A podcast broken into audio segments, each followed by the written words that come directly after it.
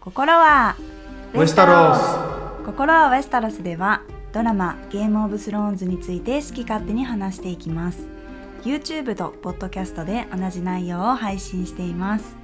お送りするのは私キャミとケンです。お願いします。お願いします。はい。ということで今回はシーズン2エピソード7の解説に行きたいところなんですが。ゲースロニュース。ということで今回は、えーまあちょっとぶりのゲースロニュース、はい。ゲームオブスローンズニュースをお送りしていきたいと思います。はい。ちなみに今回のゲースロニュースは大きく分けると2つのトピックスがあるということなんですけれどもはい。これはどういう2つなんでしょうか？えっ、と一つ目はゲームオブスローンズスタジオツアーの詳細が出たので魅力的な、はい。その詳細が出たので、はい。それについてと二つ目が、えー前日短シリーズうん。と呼ばれているもの。はい。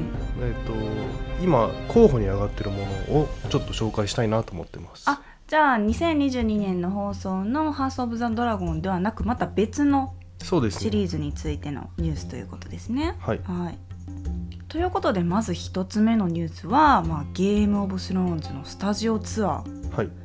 ということなんですけれどもこのスタジオツアー実は、えーコロナウイルスの感染拡大の影響で一時中断していたということなんですよね。はい。そもそもいつオープンする予定だったんですかね？えーと2020年の10月ですね。だかおーら去年だいまあぶ過去。うん、1年前ぐらいにはもうオープンしてるはずだったんですけどまあ、コロナの関係ではいはいはい。中断してしまいました。それがまあなんと22年2月4日、はい。もう目と鼻の先ですね。はい。にもオープンが決定と。そうですね。おお素晴らしい、はい。のでちょっとそのスタジオツアーの内容をね、はい。あのーちょっとずつ分かってきたのでちょっと紹介したいと思うんですけど、えー、とこのスタジオツアーっていうのはあの残念ながら日本じゃなくてね、ユニバ頑張らんかったんや。はい。えー開催地は北アイルランドうん。ですね、まあ、ゲームオブスローンズの、えー聖地と言ってもいいんじゃないでしょうか、うん。北アイルランド。北アイルランドのバンブリッジってとこにリネンミルスタジオっうん。ていうのがあるんですね。でこのリネンミルスタジオはもう一個のタイタニックスタジオって聞いたことあります？いやあの「タイタニック」しかないです。あまあタイタニックをスタ実際に撮影してたあなるほどね。とこなんですけどタイタニックスタジオってゲームオブスローンズの柳井スタジオのああ超有名なあのよくあのドキュメンタリーとか出てる、はいはいはい緑バッグの？まあそれもあるとこでそのタイタニックスタジオとともにこのリネンミルスタジオはあのずっとゲームオブスローンズを支えてきた、柳井スタジオなんですね。はい、で、まあ、規模はだいたい1万平方メートル。うん結構大きいんですけど、まあ、ちなみに、えー調べたんですけど東京ドームのグラウンドが約1万3000平方メーター、ほまあ、そのグラウンドよりちょっとちっちゃいぐらい。うなるほど。でもまあお結構大きい。そうですよね。ですよね。でこのスタジオで何をするかっていうと実際にゲームオブスローンズの撮影で使われたセットとか小道具衣装武器美術品うんなどが展示されるほかインタラクティブな体験ができる。何ですかインタラクティブって？えーっとインタラクティブまあその見るだけじゃなくてあ自分がデナーリスになった気分を味わえるみたいな？えーっとまああ違う？えっとね具体的に言うとね今回は、えっとグリーンバックうん。でがあるらしくてでそこで自分の演技をし試せるみたいで要はですねそのグリーンバックそのよくね映画とか海外ドラマとかで、あの撮影で使ってるあの CG をうん。後からつけるやつ、そこでその自分で演技をしてその、えー、とそれが実際映像になるところを見れる。あ。まあ、体験できるみたいなるほど。じゃあよっしゃ今からウェスタロスに行くぞっていう表情をした自分が演技をして、うん。それを後から見たらあ船に乗ってナローシー渡ってる自分の演技が見れるみたいな。うんそうそうそう、あまさにね多分あのホームページ見る限りね船に乗ってるところがあそうなんだ。グリーンバックでやるのかなっていう感じは思うんですけど、はい。でちょっと話を戻したいと思うんですけどあの実際に使われたセットとかうん。小道具が、えー展示されるってことなんですが、えーまあ、ホームページを見る限りセットはウィンターフェルとかカーセルブラックキングズランディングドラゴンストーンあとブレーボス。へえじゃああれれかな黒と白の館みたいなの。あそうですね、はい、黒と白の館の映像があったのでうん。多分そうだと思うんですけど。これはそのリネンビルスタジオにもう常設する形でオープンするってことですか？そうです。あじゃあもうユニバみたいなほんまテーマパークというとちょっと言い過ぎかもしれないですけど、うん。もうそういう施設が完成すると。そうです。へえであとね衣装。うん。展示される衣装なんですけど、まあ、ホームページを見る限りシーズン7のデナーリスとか、シーズン8のサーセイとかへえサンサのウェディングドレスとか、うんうんうん。ジョン・スノーのあのよくあるスタークのはいはい。ファーがついてる、あの IKEA のファーで作ったやつでしょ？イケアじゃなくてえっ、とザラです。え？え？IKEA でしょ？あれイケアで作ってんの？えそうですよ。あそうなの え違いましたっけ？え知らない。この情報結構有名だと思ってたんですけど。え嘘なんかな？えイケアで作ってる？IKEA の IKEA って家具のやつ？あそうです。IKEA のあのラグをカットして作ってたって最初お金がない時。えそうなの？この情報多分マジっすか？結構噂で私聞きましたけど。ほうほうほう。ちょっと後で調べてみます、はいザラではないと思います。はい、あのもうホームページも公開されてて、うんまあ、ちょっと写真をね YouTube の方に載せるんですけど、はい。まあこんな感じですね。あと武器は、えー、とバリリア鋼とかドラゴングラスとかクロスボクロスボウってあれかな？ジョフリーが持ってた、ウ、うん、まああのラニスターのライオンが乗ってる。あータイウィンが最後はいはね、なったやつかな。バリリアンあバリリア鋼はちょっとあの具体的に名前どれが展示されるって書いてないんですけど、はい。なんかホームページ見る限りオースキーパーとかそういうのがまあてか全部出るのかもしれないですけど。まあでもあの探検は出ないんじゃないですか。ダなんでですか？ガーはなんでですか？それはもうあれに出るからです。よ まあまあ模模型がね、はいはい、はい、あるかもしれないんですけど、えー、とこれもチケットがね公式ホームページからもう買えまして。あもう買えるんですね。はいえー、と大人1人。おう。39.5ユーロ。うん。まあ約日本円で6000円ぐらいですね。あもうユニバじゃん本当に。今うん。ユニバいくらになってるか知らんけど。まあそんなに高くもない。うん。そうですね感じなんですけど、はい。うん。まあ、残念ながらちょっと北アイルランドの方に行かないと。そうですね、はい。だからもう本当にねパンデミックが完全に収束することはまあないかもしれないですが海外旅行がね、安心して行ける時になったらうん、ね、行きたいですよねこれは。そうですね、ん。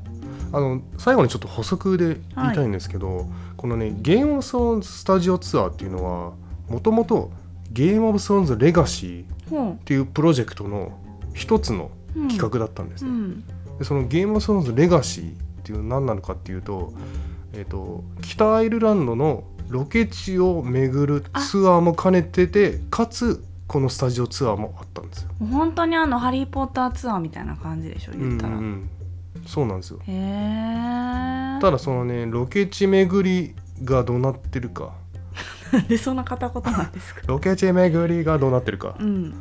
がちょっとねあの音沙汰なしって感じなんあですよ、ーはいそれはねちょっと大人の事情というかそのパンデミックのこともあるかもしれないんですけど、うん、まあ、気にせずねファンが楽しめる機会がもっと増えればいいですよね。そうですね、まあ、北アイルランドはねウィンターフェルとかカーセルブラックとか、うん。まあ、リバーランドとか王の道とか、へまあ、ドラゴンストーンもーうんうんうん。あのパイクとかもはいはいはい。う全部ね主要なところがね。北アイルランドで撮影してるんでまあねせっかくあのそのツアーではやんないかもしれないんですけどねせっかくならねね自分たちでもうん。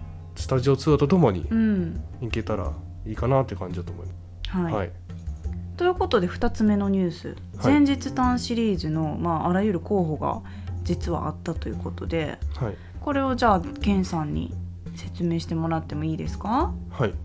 ちょっと情報がね古いのでニュースって言えないかもしれないんですけど、えーゲームオブスローンズの前日短シリーズ、はい。まあ、あるいはスピンオフシリーズ、うん。あとなんか、まあ、正式名称じゃないですけど結構あの海外の記事だとゲームオブスロー。ンズユニバースとも呼ばれてるものがありまして、まあ、それを簡単にちょっと紹介していきたいと思うんですけど、はい。この前日短シリーズ、まあ、そもそも何なのかっていうねことから、まあ、ちょっと概要をね説明します。はい。えー、とこれはですね2022年以降に制作そして順次配信が始まるシリーズ、うん。まあ、スピンオフシリーズですね。うん。そのシリーズは全て時代設定がゲームオブスローンズより前。まあ前日談ですからね。はい。うん。なのでゲームオブスローンズの続編とかその後とかは構想に入ってないうん。ですね、まあ、例えばアリアが西に冒険する。あウェスト・オブ・ウェスタラスのストーリはいはい。ーを見れないんだ、そういうのはややりませんと、うん。一応ね今のところは。えっ、と予定では複数のシリーズが制作されるはずで。うん。でただ現時点で正式に制作が決まってるのは、えー来年2022年にから配信が始まる「ハウス・オブ・ザ・ドラゴン」のみ。うん。ということで今企画段階にあるうん。と噂されてるシリーズをちょっとね簡単に紹介していきたいはい。と思いますがあのちょっとこれ強調して言いたいんですけどあくまでも企画段階にあるんではい。まだ正式決定じゃないですね。はい、えーまず一つ目課題。まあ仮、課題って仮のタイトルで、はいはいはい。10,000 ships まあ日本語だと1万隻の船うん。とかになると思うんですけどこれは、えー舞台はゲームオブスローンズの約1000年前。えってことはエーゴンよりも前ってこと？えー、とエーゴン征服王の話はゲームオブスローンズの約300年前なんでああ。それよりはるかに昔。えー、知らんわ私もそれは。はい。だまあこれから出てくる名前を聞けばああってなると思うんですけど、うん。まあ、エッソスでね、まあ、スパイス戦争。うん。第二次スパイス戦争っていうのがありまして。香辛料の王の専属頑張ったのかな いやどうなんです？カラスって言いながらね。まあ、それは多分関係ないと思うんですけど、はいまあそういう戦争がありまして、うん。その時ねバリリアうん。あのズタボロになってるバリリア、はあはあはあはあ。れ全盛期だったんですけど、あバリリアが、えー、とエッソスにいるうん。うんロイン人たちをボコボコにしたんですよ。これロイン人って聞いたことあります？よねありますあります。あのよくねあの王を名乗る時の称号に出てくる、アンダル人とかロイン人とか、だからアンダル人の次にウェスタロスに侵攻してきただからドーンの人たちってこと？そうそうそうはいはいはいはい。えー、とそのロイン人たちがバリリアに負けてエッソスからドーンに移住してくるんですけど、バリリアにいたのは何人なの？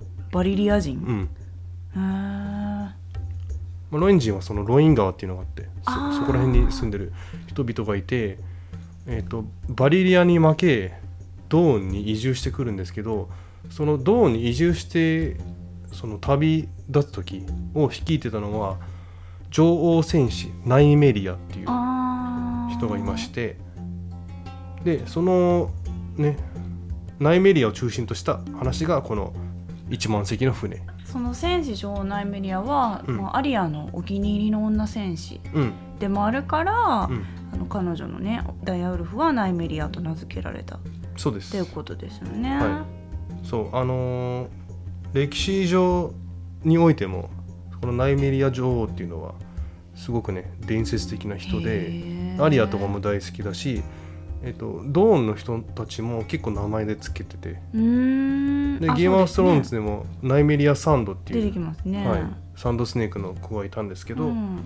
はい、そういうふうになんか昔から慕われてる感じ確かに、まあ、ドン人の女性ってそんな4人ぐらいしか出てこないですけどゲームオブスローンズ。うんみんなそのレディーっていうよりかはうん。もう戦士女戦士っていう感じのねうん強い女性が確かに多いイメージですね。うそうですね、ん、はい、ちなみにあのマーテル家の紋章覚えてますよね？はいはい。槍と太陽うんサンスピア、そうです、うん。それってもともとただの槍だったんですよ。あそっか。でそこにナイメリアンとロイン人たちがドーンに移住してうん。きたんですけど、ナイあのロイン人たちの紋章は太陽だったんですよね。その槍と太陽が合体したのが今の回ってる木のなるほどね。紋章。あつまり、えーナイメリアは回ってるけどうまいことうん。やってドーンを征服していくみたいな話なんですけど、じゃあ別にその喧嘩になってドーン人とうん、あの合体したんじゃなくてもううまいこと政治とかも争いとかわかんないですけど、うん。それをうまいことやったのが乗船士ナイメリアで。えっとそうですね。そのその時回ってる家っていうのは、えっと、ドーンの上の方じゃなくて、うん。下っ端の方だったんですよ。あち地方のあ領主だったんですけど。ードーンにも回ってる木以外のそうかいろいろいますもんね。はい、うん。でそこでナイメリアとロイン人たちが回ってる家と組んでドーンを征服する。なるほどね、はい。その話が、えー、1万隻の船。そうです。なるほど。はい。これがまあ一つ目の、えー、前日談シリーズの案。はい。はい。続いて2つ目。課題ナインボヤージュです。うん。まあ日本語だと9つの航海、えーこれはですね舞台はゲームオブスローンズの約200年前。あってことはハウス・オブ・ザ・ドラゴンと同時期ぐらいですか？そうですね。えー、と具体的に言うと「ハウス・オブ・ザ・ドラゴン」のちょっと前、そうですね。あれが170年前で刻めばはい。それぐらい前の話なんでそれよりちょっと前の30年ぐらい前のはい話とで、えーと「ハウス・オブ・ザ・ドラゴン」に出てくるコアリーズ・ベラリオンああ池おじ。推しおじそうです。うん。あのーこのね「心はウェストロス」の動画でも紹介してるんですけど、はい。このコアリーズ・ベラリオンを主人公とした物語がこの「ナイン・ボヤージです。じゃあ彼のちょっと若い時代の話。あそうですそうです、へえ、はい。えっと、彼はですね船長として、うん。まあ、世界中をね旅をしてウェスタロスからエッソスのいろんなとこ行ったんですけど、うんうん。公開探検家。かうん。はい。多分このドラマをやるとしたら今まで行ったことないようなエッソスの地方の方とかちょっと旅できるんや視聴者も。行けるんじゃないかなと思っています、へえちなみにコアリーズ・ベラリオンは ET っていうところにアイソスに ET ってところがあるんですけど、はいはい。そこに初めて到達したウェスタロス人うん。と呼ばれてまして、もうコロンブス的な感じですね、うん。この ET っていう地名はまた後で話に出してくるんでちょっと覚えててください。このでもゲームオブスローンズの原作にもちょっと単語で ET って、うん。ET かな、うん。出てきますよね、ん。うん、ET が発音正しいのかな、うん ET ってあのい私多分音声だけで聞いてらっしゃる方は、うん。えあの指合わせる ET って多分 思ったと思いますよ。ET、E 点 T 宇宙人じゃ、ゃない ET うん。じゃない ET。ET ET ね。はい。まあだからこのコアリーズ・ベラリオンってハウス・オブ・ザ・ドラゴンが、まあ、かなりラニスター家よりも裕福と言われてる家うんうん。家系なんではい。この9つの航海はいのこの物語の中でそのどういうふうにね裕福になったのかが見れるかもしれないですね。おそらくそのどうやって、うん。まあ、シルクとか香辛料とか、はいはいはい。そういうのをウェスタロスに持ち込んで金持ちになったんですけど、えもしかしてハウス・オブ・ザ・ドラゴンがうまくいってうん。このまあベラリオンコアリズ・ベラリオン結構人気出そうかなって私予想してるんですけど、うんそうなればこれがねこの9つの航海が前日談シリーズとしてドラマ化されるのもまあ現実的にはなってくるかもしれないですね。そうですね。はい。続きまして3つ目。はい、課題ダンクエッグあ出ました。おなじみ。はい。ダンクとエッグの物語。はい。なんですけど、まあこれ、ね、に日本語の小説も出てるんで、はいはい。知ってる人も多いのかな、はうん。い、多いと思うんですけど、えー舞台はゲームオブスローンズの約90年前。結構近いですよね。結構近いです。はい。えっ、とゲースロに出てくる人も出てます、はいはい。で、えーサー・ダンカン・ザ・トール。うん。あるいは長身のサー・ダンカンと呼ばれるダンクと後にエーゴン・ターガリアン5世として王位につくエッグの冒険を描く物語うん。になるんですけどこれはですね原作がありまして、はい。現時点で3作の中編が出てまして、はい。えー、と草節の騎士うん。制約の剣謎の騎士その3つがもう書かれてて、まあ、それらをまとめた「えー七王国の騎士」あっていう、まあ、日本語訳されてる小説がもう出版されてます、それをもとに、まあ、映像化をするんじゃないかっていう言われてるんですけど、あのーちなみにね12月2日、はい。つい先日あの出たニュースなんですけどダンクとエッグと物語の脚本家がどうやら決まったようでへえあのアマゾンプライムのテレビドラマ「パトリオット」って知ってます？いや初めて聞きました。ちょっと僕も知らないんですけどあと映画「ワンダー君は太陽」うん。これちょっと有名ですよね、はい。はい、これを、えー執筆したスティーブ・コンラッドうん。が、えーこの「ダンクとエッグの物語」の脚本家うん。になるというふうに報道はされてました、あじゃあもうほぼ決定というかまあパイロットになる可能性ももちろん十分ありますけど、うん。パイロットというかねおおじゃんになる可能性もありますけどう、ん、もうほぼほぼ決まってる。どうなんでしょうね。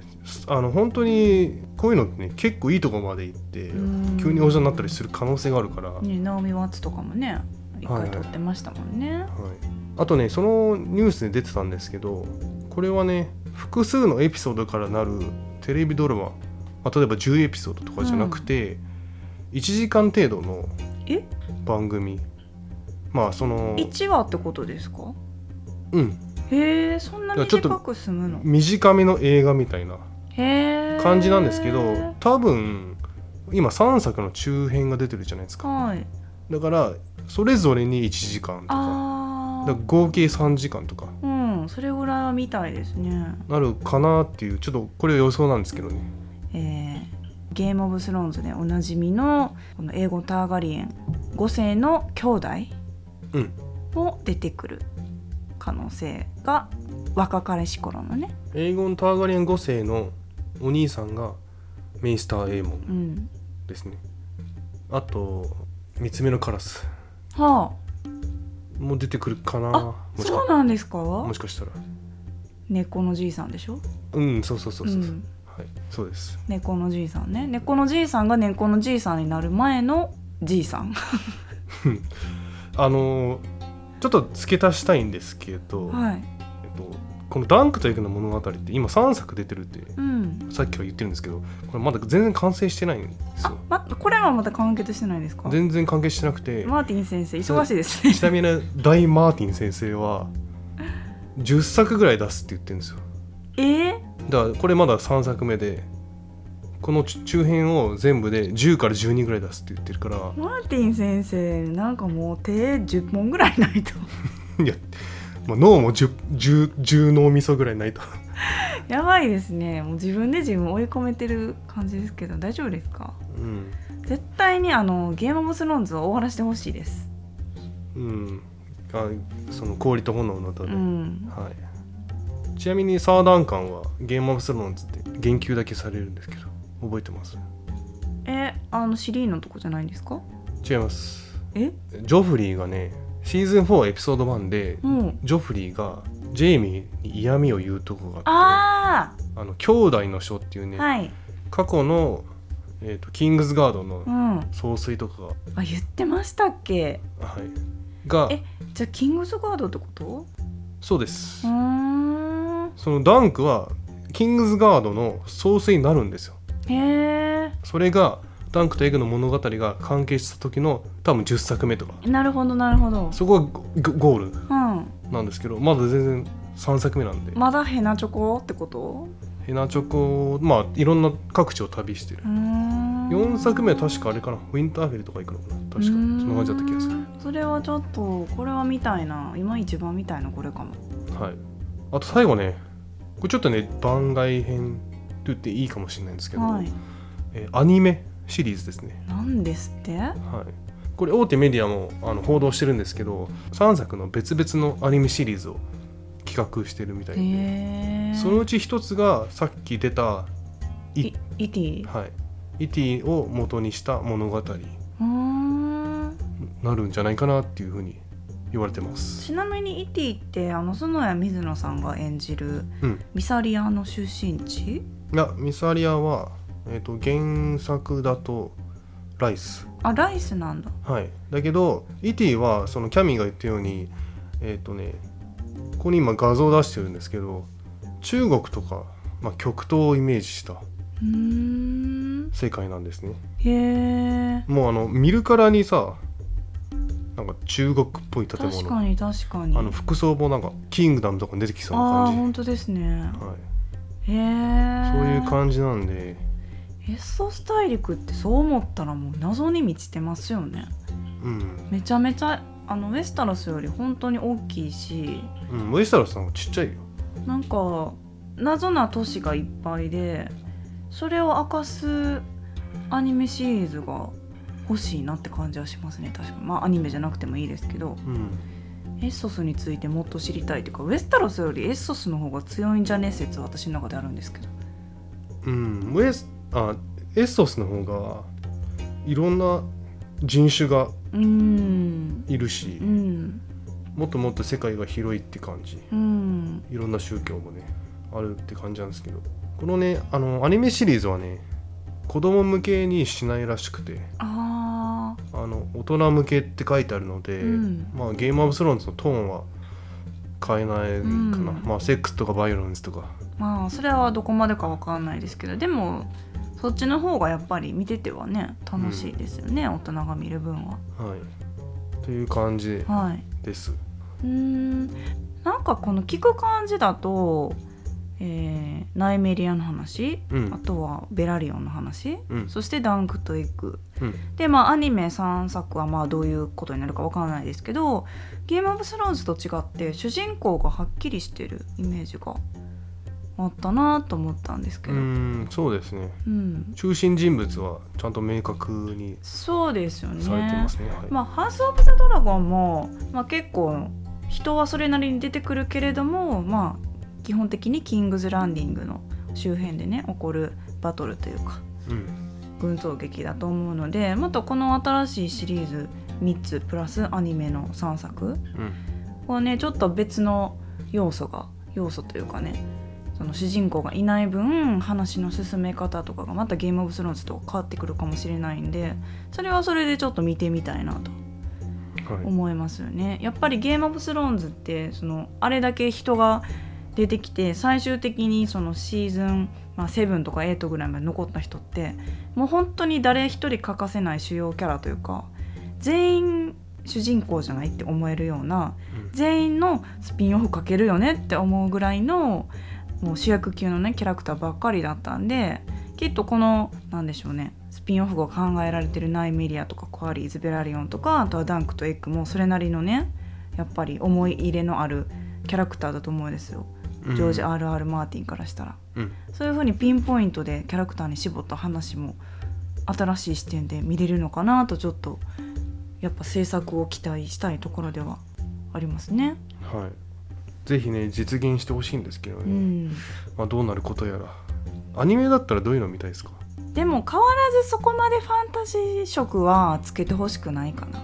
うん。まあゲームオブスローンズぐらいの、まあ、ドラゴンが出てきてちょっとなんだろうロード・オブ・ライトぐらいの魔力。やっぱあれぐらいのダークファンタジーレベルがいいかな。うん。ロバートの反乱とか。あそれは見たいそのロバートの反乱を書くとしたらそれこそ誰を主人公にするかですよね。主人公いないパターンじゃない？これ。うーん。まあ、えーまあレイガーかな、うーん。レイガー視点。めちゃめちゃイケメンに書くでしょうねレイがうん。レイガー視点とかリアナ視点とか。うーん。あるいはネット視点とか。うーん。まあロバートじゃない方がいいかな。そうですねでもその若かりし頃のまあその人たちもそうだしあとはバリスタン・セルミーとかもちょっと見てみたいかな、うん。ということですね。はい。いかがでした？ゲースロニュースは。あーなんかその自分でなんでしょう。インターネットとかでそこまで調べることが私はやっぱりないんでうん。こういうタイミングでねあのちょいちょい言ってもらえると私の中のゲームオブスローンズワールドがさらに広まるしそのゲームオブスローンズ友達にも実はこういうことになってんねんでみたいな話せるしすごく楽しかったなと思います。はいありがとうございます。ちなみにケンさんはどこでこういう情報を得てるんですか？うーんまあ基本100%海外のからになっちゃうんですけど海外のニュースメディアとか、うん。掲示板とか SNS とかうん。オール海外で、毎日チェックしてるんですか？はい、英語とスペイン語とポポルトガル語で。いめちゃめちゃ大変ですね。も乗り盛りました今？や持ってないですよ。あ本当にポルトガル語とかで喋ってるあまあやもちろん訳しその翻訳機使ってるけど。へえ本当に好きなんですねケバブスなかだからなかその体力の。バカにしてんじゃねえよ。なかなかその体力ないと思いますよ。はい、まあ好きだからできるんです。そうですね。でもはい。そういう人がいてくれるおかげで私がねあの私とか視聴者さんがねいろんなニュースを知ることができるのでうん。これからも毎朝チェックお願いいたします。はい。ということでまた「ハウス・オブ・ザ・ドラゴン」のねニュースも近々出るかもしれないんでね。うん。その時は改めて「ハウス・オブ・ザ・ドラゴン」の回としてね。ハウス・オブ・ドラゴンはちょっと速報で出さないと。そうですね。はい。あの新鮮味が大事ということではい。またそれはおいおいお伝えできる機会があることを我々も願っております。はい。ということでそれではまた次回。バラーモルクリス